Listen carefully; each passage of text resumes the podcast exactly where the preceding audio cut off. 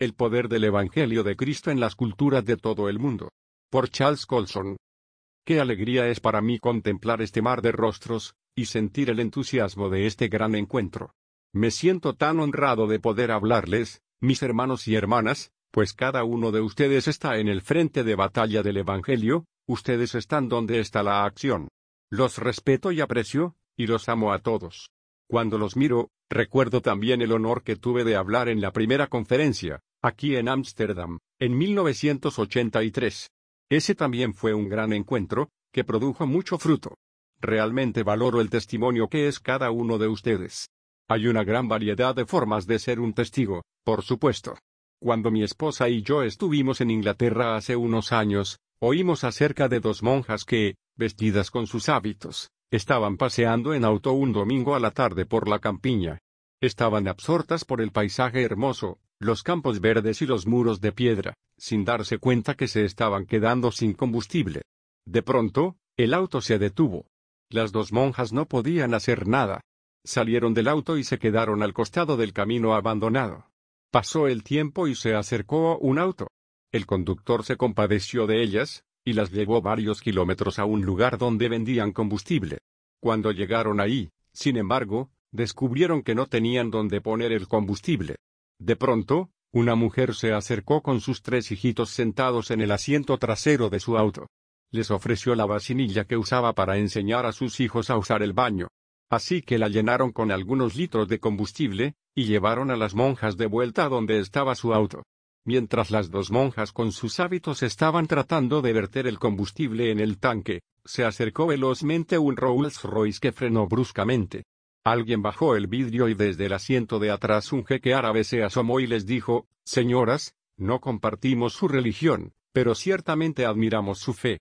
Este es un momento especial para mí en otro sentido, porque la próxima semana se cumplirán 27 años desde que yo, que en ese entonces era una persona de confianza del presidente de los Estados Unidos, rendí mi vida a Jesucristo en un torrente de lágrimas a la entrada de la casa de un amigo, en medio del gran escándalo de Watergate. Nada ha sido igual desde entonces. Nada podrá ser igual nunca más. Muchos de ustedes conocen la historia. Yo era consejero especial del presidente, y mi oficina estaba al lado de la suya. Era una de las cuatro o cinco personas que entraban y salían de su oficina a diario. Y entonces me encontré en medio de Watergate, acusado de un delito. Y luego pasé a ser un prisionero en una cárcel lúgubre rodeada de alambre de púas, pero fue en esa cárcel que aprendí las más grandes lecciones de mi vida. Primero, ¿dónde está el verdadero poder? Como había participado de todas las grandes decisiones durante los cuatro años de la presidencia de Nixon, creí que conocía el poder. Pero descubrí cuán rápidamente desaparecía ese poder. Los reinos vienen y van. En la cárcel vi el verdadero poder. Es el poder del Evangelio que transforma el corazón humano. Es el único poder que perdura. Ese es el poder que termina conquistando el mundo y transformando los reinos. Segundo, descubrí la soberanía de Dios. Cuando estaba en prisión, pensé que mi vida se había terminado. Era un funcionario público deshonrado. Es cierto que podía volver a mi práctica de abogado, y podía volver a ganarme la vida decorosamente. Pero mis esperanzas de cambiar la forma en que vivía la gente, aquel idealismo que me llevó a la política, se habían hecho añicos. Pero, cuando fui liberado en 1975, Dios me llamó a trabajar en las cárceles, y a lo largo de estos 25 años, el ministerio que comencé, Prison Fellowship, se encuentra ahora en 88 países del mundo, llevando la esperanza del Evangelio a cientos de miles de hombres y mujeres olvidados. Piensen en esto. Dios, en su misericordia, toma a alguien que fue quebrantado en medio de Watergate, arrojado a la cárcel, y luego lo levanta para conducir un movimiento que toca a millones de personas en todo el mundo. Así trabaja Dios. A través de nuestro quebrantamiento. Él confunde la sabiduría del mundo mientras obra su voluntad soberana. Hay una lección para todos en mi conversión, durante el tiempo de mi profunda crisis personal, y en el ministerio de Prison Fellowship, comunidad carcelaria, que Dios ha levantado milagrosamente desde entonces. Uno nunca debe desesperarse. La desesperación es un pecado porque niega la soberanía de Dios. Nuestro Dios soberano usará sus acciones de obediencia, aun cuando ustedes no vean ninguna esperanza. De la misma forma que yo no veía ninguna esperanza hace 25 años, para llevar a cabo sus obras más grandes. Nunca se den por vencidos. Sigan avanzando sabiendo con certeza que nuestro Dios reina y que nuestro Dios los guiará. Voy a ampliar estos dos temas durante esta tarde, la soberanía de Dios y el poder del Evangelio, en el contexto de los grandes temas de nuestro tiempo, el gran conflicto de las cosmovisiones que se está librando hoy, cuando somos llamados a presentar el Evangelio, como evangelistas, y a defender lo que creemos. Un momento de oportunidad histórica. Desde que nos reunimos por primera vez aquí, en 1983, el mundo ha experimentado la más grande revolución tecnológica desde la imprenta de Gutenberg. El mundo está literalmente interconectado por máquinas de fax, la Internet y los satélites. Lo que ocurre es que los temas que están siendo debatidos en la cultura occidental hoy, cada vez más, para bien y a veces para mal, hacen impacto en todas las culturas del mundo. Lo que estamos viendo en Occidente hoy es una gran lucha, no tanto por los temas acerca de los cuales leemos ustedes y yo, la familia, o el aborto, o los derechos de los homosexuales, o la epidemia del SIDA, o la libertad religiosa, sino acerca de las cuestiones más fundamentales. Es una lucha entre cosmovisiones encontradas, es decir, nuestra comprensión acerca de cómo funciona el mundo y acerca de la vida. De un lado se encuentra el punto de vista bíblico de que somos creados por Dios, con todo lo que eso significa. Del otro, está el punto de vista secular, la creencia de que Dios está muerto y que nosotros, los humanos, somos simplemente el resultado del azar. Este es un conflicto que afecta a cada persona sobre la Tierra. Ustedes deben comprenderlo. Pero, si bien podría parecer que el punto de vista secular es el que predomina, creo que esto está cambiando, y esta es la razón por la que creo que este es un momento de oportunidad histórica para la Iglesia. La razón de este cambio es que las personas, en Occidente y, cada vez más, en todo el mundo, se están dando cuenta de que la cosmovisión secular es defectuosa, no permite a las personas vivir vidas racionales y ordenadas. En la década del 60, a la gente se le dijo que el objetivo de la vida es la autonomía, poder hacer lo que a uno le gusta, estar libre de las limitaciones, poder trazar su propio rumbo.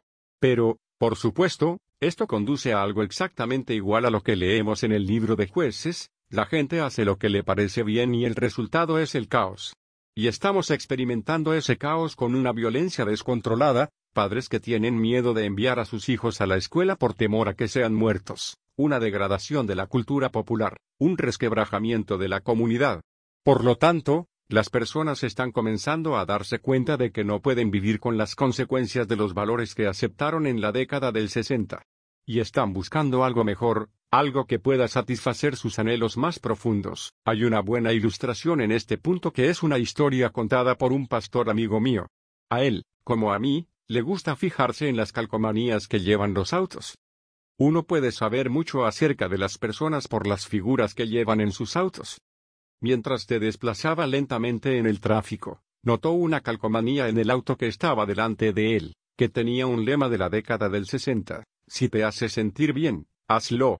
El tráfico avanzaba lentamente. En un momento, se aceleró el tráfico y el auto que estaba delante de mi amigo se detuvo abruptamente ante un semáforo. Mi amigo, que tiene un sentido del humor algo travieso, se le acercó desde atrás guion y entonces, Bang, le chocó el paragolpes del auto de adelante. El hombre saltó del auto y se acercó a mi amigo sacudiendo el puño y diciendo, ¿qué está haciendo? La respuesta de mi amigo fue, me hizo sentir bien. Lo que pasa es que la cultura posmoderna nos enseña que podemos hacer lo que queremos y nos hace sentir bien, es decir, hasta que otra persona también hace lo que ella quiere y nos choca desde atrás. Y eso es precisamente lo que le está pasando al secularismo occidental hoy. Los ideales occidentales acerca de la democracia y la libertad están atrayendo a las personas de todas partes, merecidamente. Pero los ideales del secularismo occidental que vemos surgir de la cultura popular, el nihilismo moral, son señales de una cosmovisión con la que la gente simplemente no puede convivir. Recuerden que las culturas están modeladas por las cosmovisiones, es decir, nuestras creencias más fundamentales acerca de la vida, no solo se está desmoronando el punto de vista occidental secular, sino también las cosmovisiones tradicionales que predominan en las culturas musulmanas y orientales. En el mundo musulmán, por ejemplo, hay una gran opresión. Las mujeres son tratadas como si fueran una propiedad. En Sudán, se practica la esclavitud. No existe la libertad religiosa y los fundamentos de la dignidad humana han sido socavados. Y vemos hoy en Oriente que hay oscuridad espiritual, y personas que anhelan tener esperanza. Porque ni Krishna ni Buda pueden proveer una respuesta al dilema del pecado humano. Hace algunos años, prediqué en una cárcel en Trivandrum, India. Mil hombres marginados estaban en cuclillas en un complejo carcelario, en medio del barro. Según las creencias hindúes, lo que ellos habían hecho en este mundo les sería hecho en el próximo mundo. Así que no tenían ninguna esperanza. Cuando les dije que podrían ser nuevas criaturas en Cristo, libres del pasado y en paz con el Dios que los había creado, sus ojos se abrieron de par en par. Cuando terminé de hablar, para sorpresa de los guardias, salté de la plataforma y me metí en medio de la multitud, y los hombres, muchos de ellos con lágrimas en los ojos, me rodearon tan de cerca que casi no me podía mover. Estos hombres habían encontrado esperanza. También recuerdo una reunión que tuve en Japón con un destacado profesor budista en la Universidad de Yokohama. Él enseñaba religiones comparadas y estaba usando mi libro, Nacido de nuevo, como una ilustración del cristianismo. Tuvimos una maravillosa conversación hasta que le pregunté cómo podían los budistas tener un ministerio carcelario.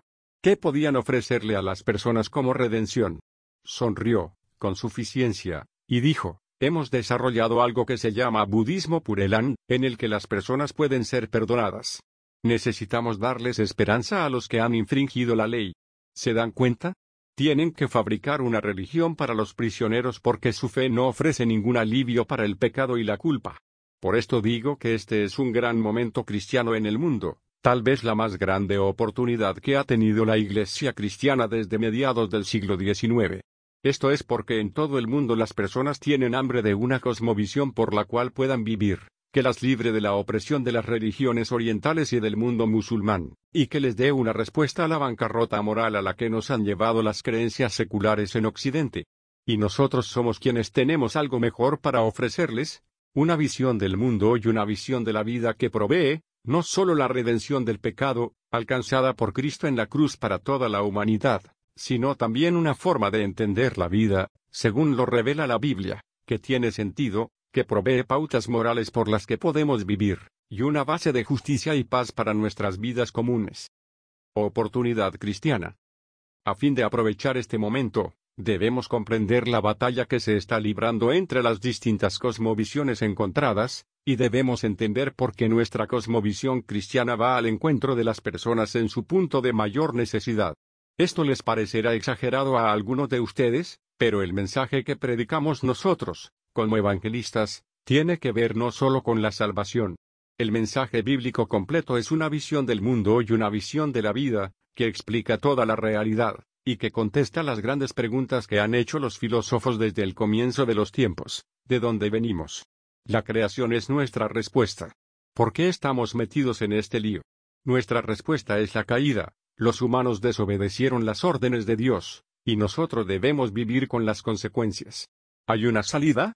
Ah, sí, el glorioso mensaje de la redención que no ofrece ninguna otra religión, ninguna otra cosmovisión. ¿Puede ser restaurado el mundo destruido? Sí, la respuesta cristiana surge de vivir la verdad cristiana en cada aspecto de la vida. Este mensaje, mis hermanos y hermanas, es el mensaje que el mundo está hambriento por escuchar. Es crucial para el evangelismo entender que hay cosmovisiones encontradas, ser capaces de señalar lo que es falso, y seguir adelante con lo que es verdadero. El mejor ejemplo de cuán importante es entender las creencias de quienes estamos evangelizando es el sermón de Pablo en la colina de Marte. Cuando predicaba a los judíos, como hizo en toda Asia Menor, podía dar por sentado que entendían una perspectiva bíblica de la vida, que estaban esperando un Mesías pero no podía dar por sentado esto cuando fue a Atenas, una ciudad imbuida de las grandes filosofías de ese tiempo, pero sin conocimiento de la historia bíblica. Así que, ¿qué hizo? Las escrituras nos dicen que discutía en la sinagoga con los judíos y piadosos, y en la plaza cada día con los que concurrían. Luego predicó su mensaje magnífico ante el Areópago, basándose en sus creencias culturales. Habló de su inscripción al Dios no conocido. Citó la poesía griega, relacionó su mensaje con sus creencias de una forma que pudieran entenderlo.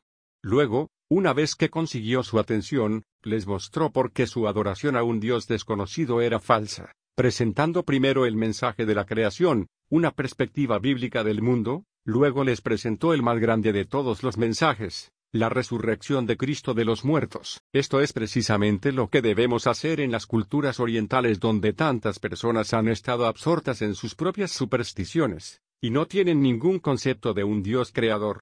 Debemos hacerlo en las culturas musulmanas, donde las personas están siguiendo ciegamente un sistema represivo. Debemos hacerlo en las culturas occidentales, donde se les ha dicho a las personas que Dios está muerto. Y debemos hacerlo en las culturas de los países en vías de desarrollo, donde la violencia, las enfermedades y la pobreza están quitándole a las personas su esperanza. Exponemos estas cosmovisiones falsas a las personas en el punto donde puedan entendernos, y presentando lo que sabemos que es verdadero. Esto es lo que el fallecido Francis Schaeffer quería decir cuando dijo que si hemos de ser efectivos como evangelistas, debemos ser misioneros en nuestra propia cultura. Debemos comprender, también, la lucha entre las cosmovisiones, para que podamos cumplir la gran comisión. El evangelismo en nuestro llamado, pero también debemos cumplir la comisión cultural que Dios nos dio en la creación, de cultivar y labrar, de cuidar el orden creado de Dios, de ocuparnos de que Dios se refleje en cada área de la vida. Así que, nos interesa cada área de la vida. Abraham Kuyper, quien fue primer ministro de este país donde nos hemos reunido y uno de los más grandes teólogos, capturó esta verdad brillantemente a fines del siglo XIX en la dedicación de la Universidad Libre, aquí en Ámsterdam. No existe un centímetro cuadrado en todo el dominio de la existencia humana ante el cual Cristo, quien es soberano, no diga mío punto para ser instrumentos de la gracia de Dios en toda la creación. Debemos entender cómo trabaja para el bien humano la verdad bíblica en cada aspecto de la cultura. Y, por cierto, lo hace. Influye en la política, por ejemplo, porque, como pone en claro el Nuevo Testamento, hay un papel para el Estado y para la Iglesia. El Estado está ordenado para blandir la espada, o sea, para mantener el orden. Pero la doctrina cristiana, en especial como fue refinada por la Reforma, argumenta que el papel del gobierno se encuentra limitado. Porque Dios también ordena que la familia y la Iglesia cumplan sus papeles. Y, como argumentan los reformadores, el rey no es la ley, sino que la ley es el rey. Fue la influencia cristiana la que dio origen a los gobiernos democráticos libres y al imperio de la ley, que protege los derechos humanos. Por esto, los más grandes batalladores en favor de los derechos humanos a lo largo de los siglos han sido cristianos. Es la perspectiva cristiana de la vida la que cree que el trabajo es una vocación dada por Dios y que fue hecho para su gloria, dándole dignidad al obrero y significado a su trabajo.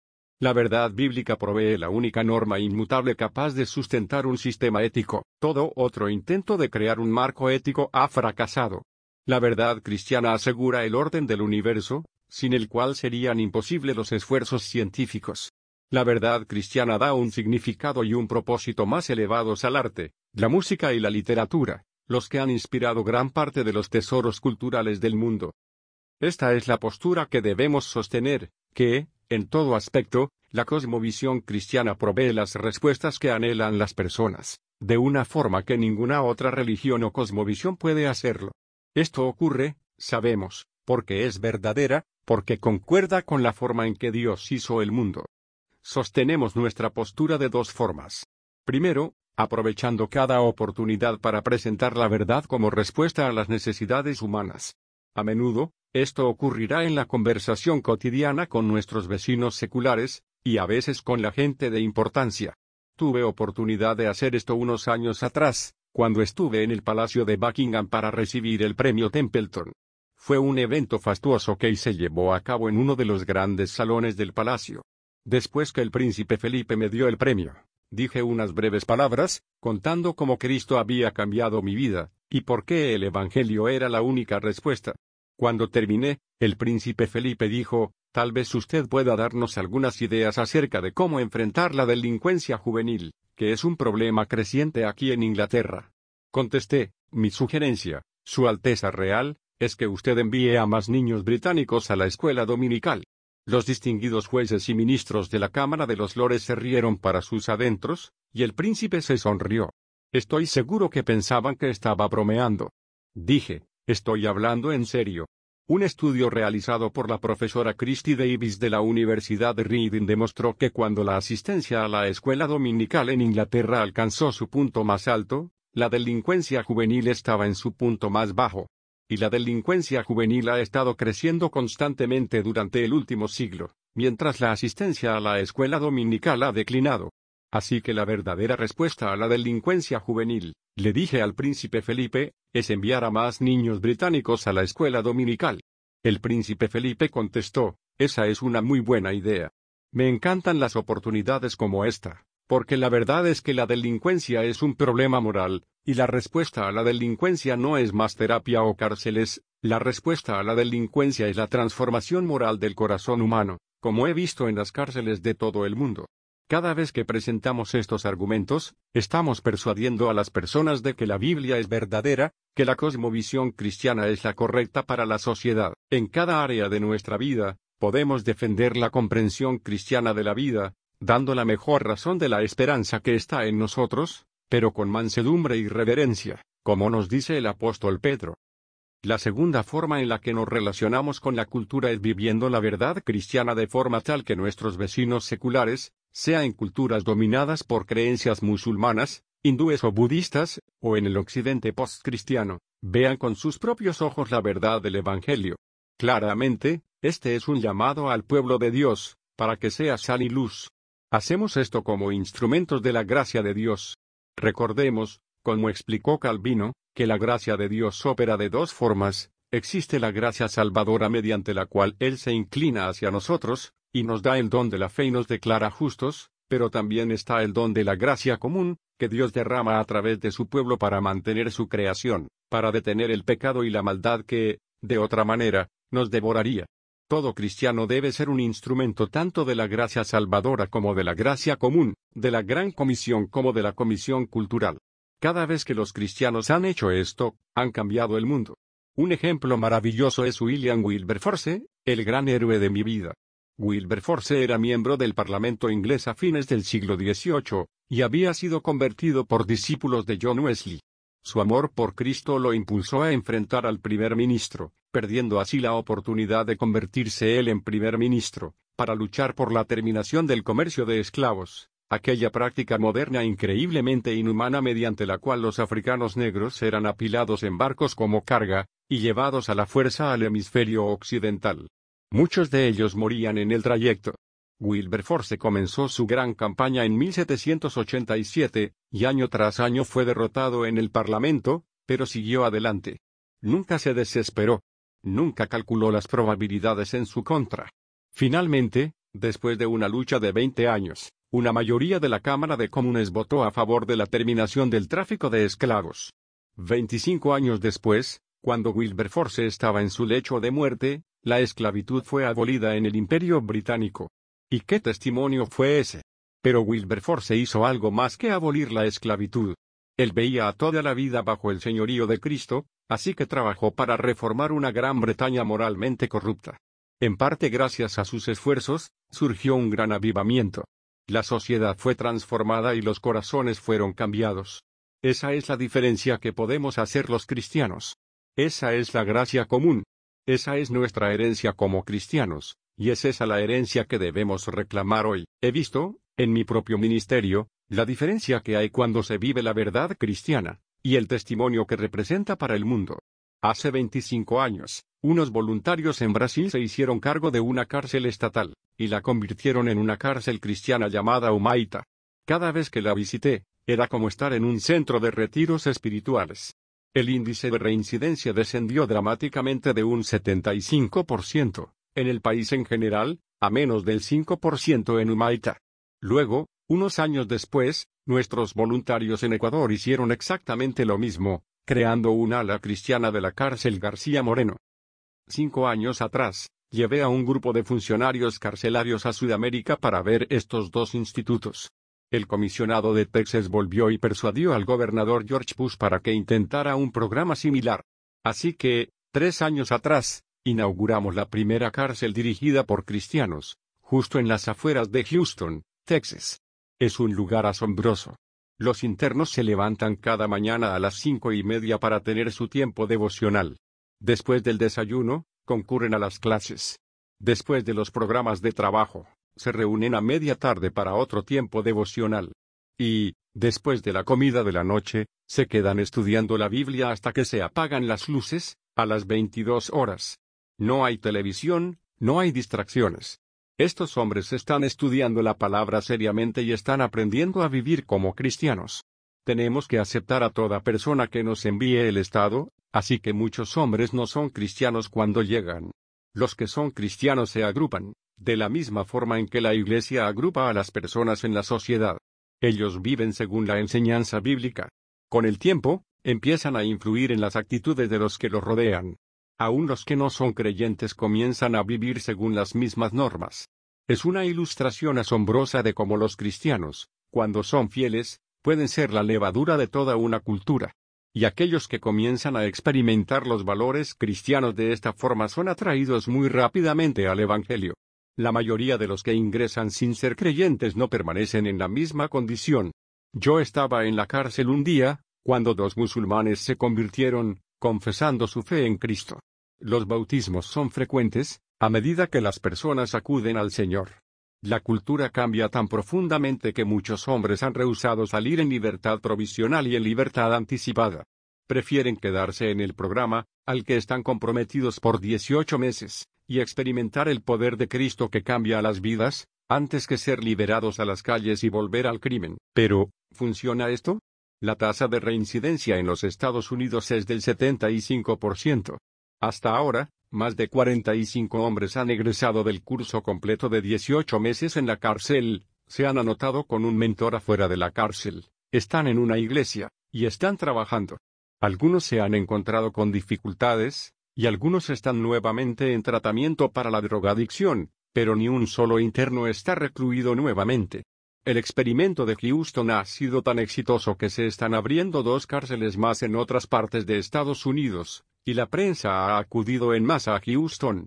Cada una de las cadenas principales, cada agencia de noticias, ha venido a ver esta cárcel, y se han visto obligados a informar acerca de las características cristianas explícitas del lugar, así como los testimonios cristianos que fluyen de allí.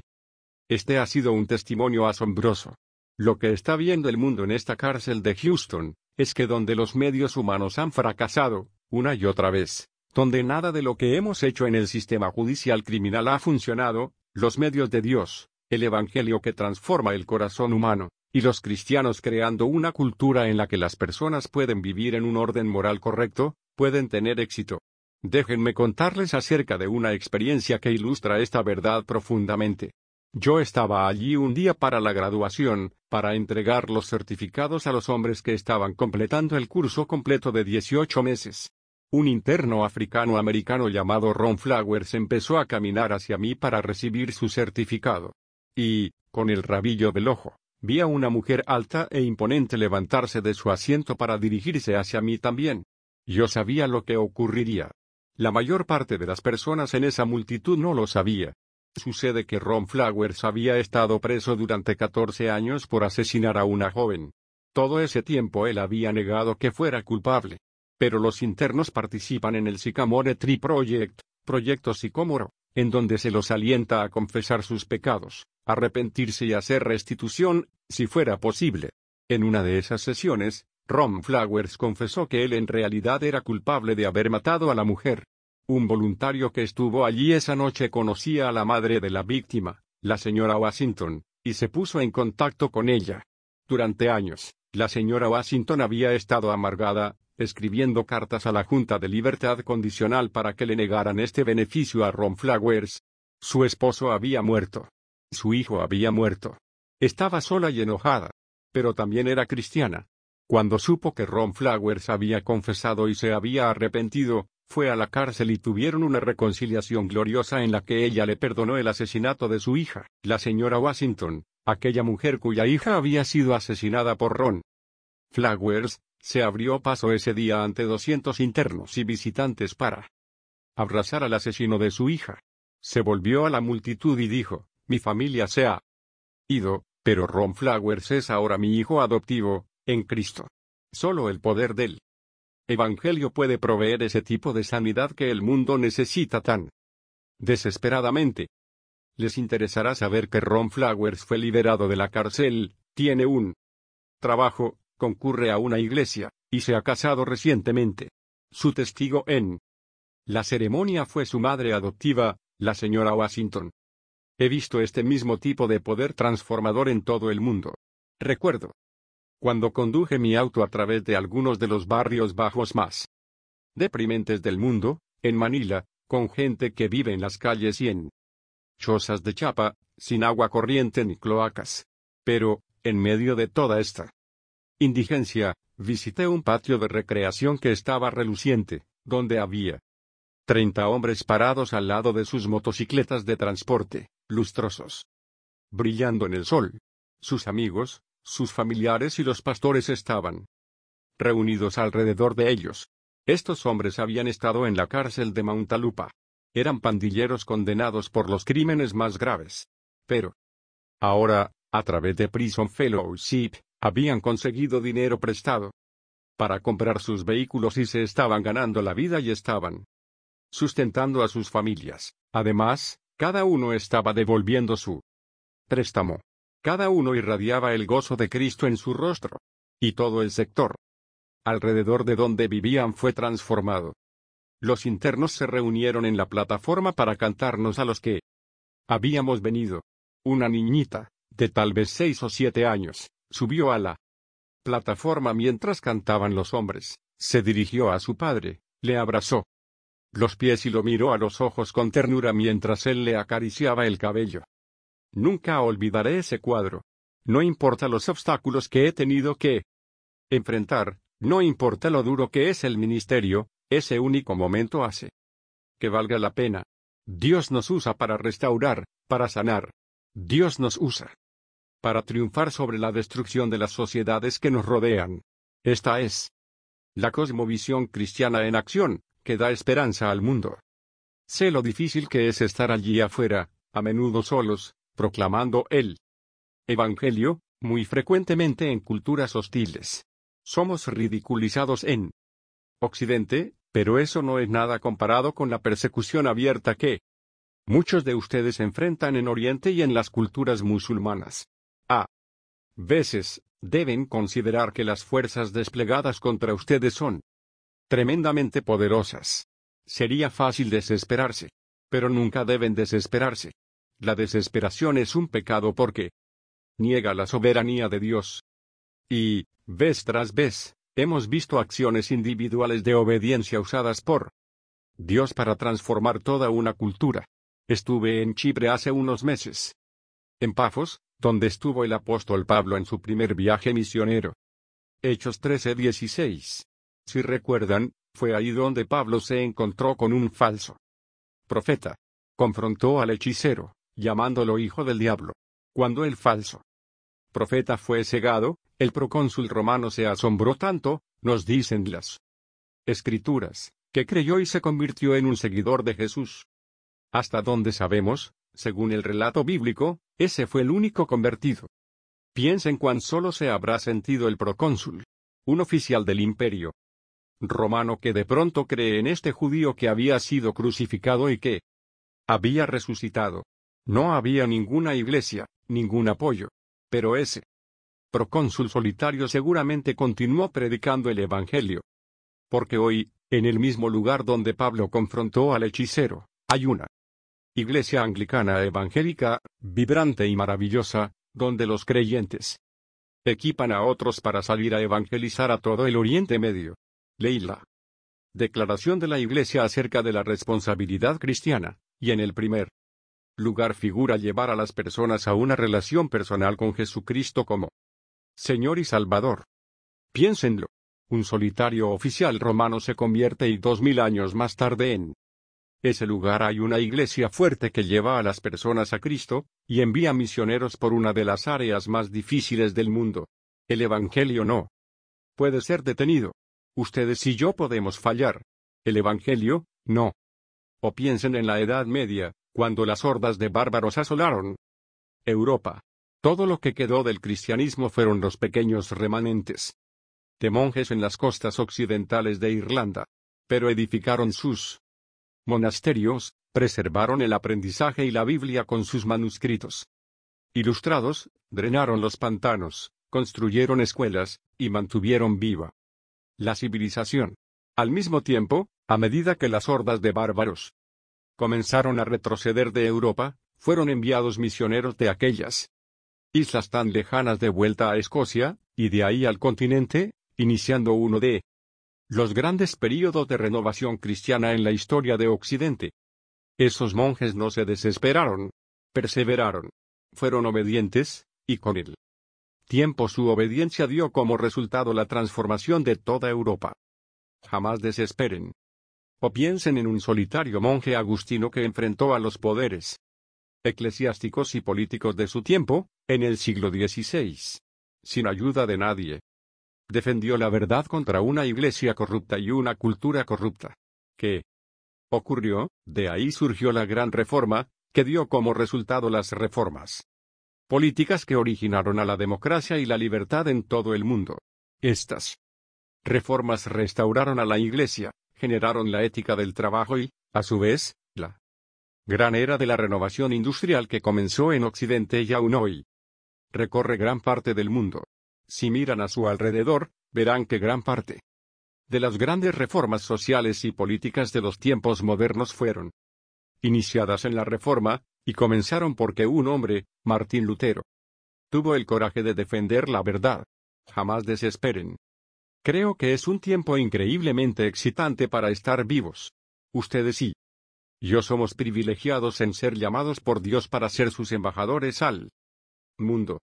La revolución tecnológica está haciendo que todo el mundo tenga acceso a la información casi simultáneamente. La gente puede ver lo que está bien en varias culturas, y lo que está fallando. Ya no pueden ser aislados, ni ser forzados a vivir bajo opresión. Creo que, en la medida que las personas consideren las grandes cosmovisiones que están compitiendo hoy, en la medida que consideren las grandes promesas utópicas del siglo XX, solo pueden llegar a una conclusión. Todas las grandes ideologías propuestas en el siglo XX, sea el comunismo, el socialismo, el humanismo, el existencialismo o el cientificismo, no han logrado dar respuesta al gran anhelo de la humanidad. De hecho, muchas de estas ideologías esclavizaron a gran parte del mundo.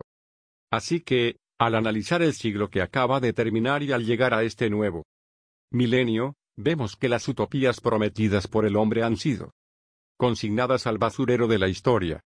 Así que, si hacemos nuestra tarea, si proclamamos la verdad, si trabajamos a favor de los valores cristianos en cada área de la sociedad, este puede ser un momento cuando cientos de millones de personas que están desilusionadas por las promesas fallidas del mundo se volverán nuevamente a la única respuesta que ha perdurado a lo largo de los siglos, la única cosmovisión que provee un fundamento para la dignidad humana, para la comunidad, para el trabajo significativo, para la libertad política. La única cosmovisión que ofrece la esperanza de salvación, que es en Cristo Jesús. Debemos presentar este mensaje al mundo y debemos tener la valentía de vivirlo. Debemos proclamar osadamente a un mundo hambriento que en Cristo nuestros pecados son perdonados y que, siguiendo el orden bíblico, para la vida, uno puede vivir en armonía y justicia. Ese es el mensaje que puede introducir una gran era de renovación cristiana en todo el mundo.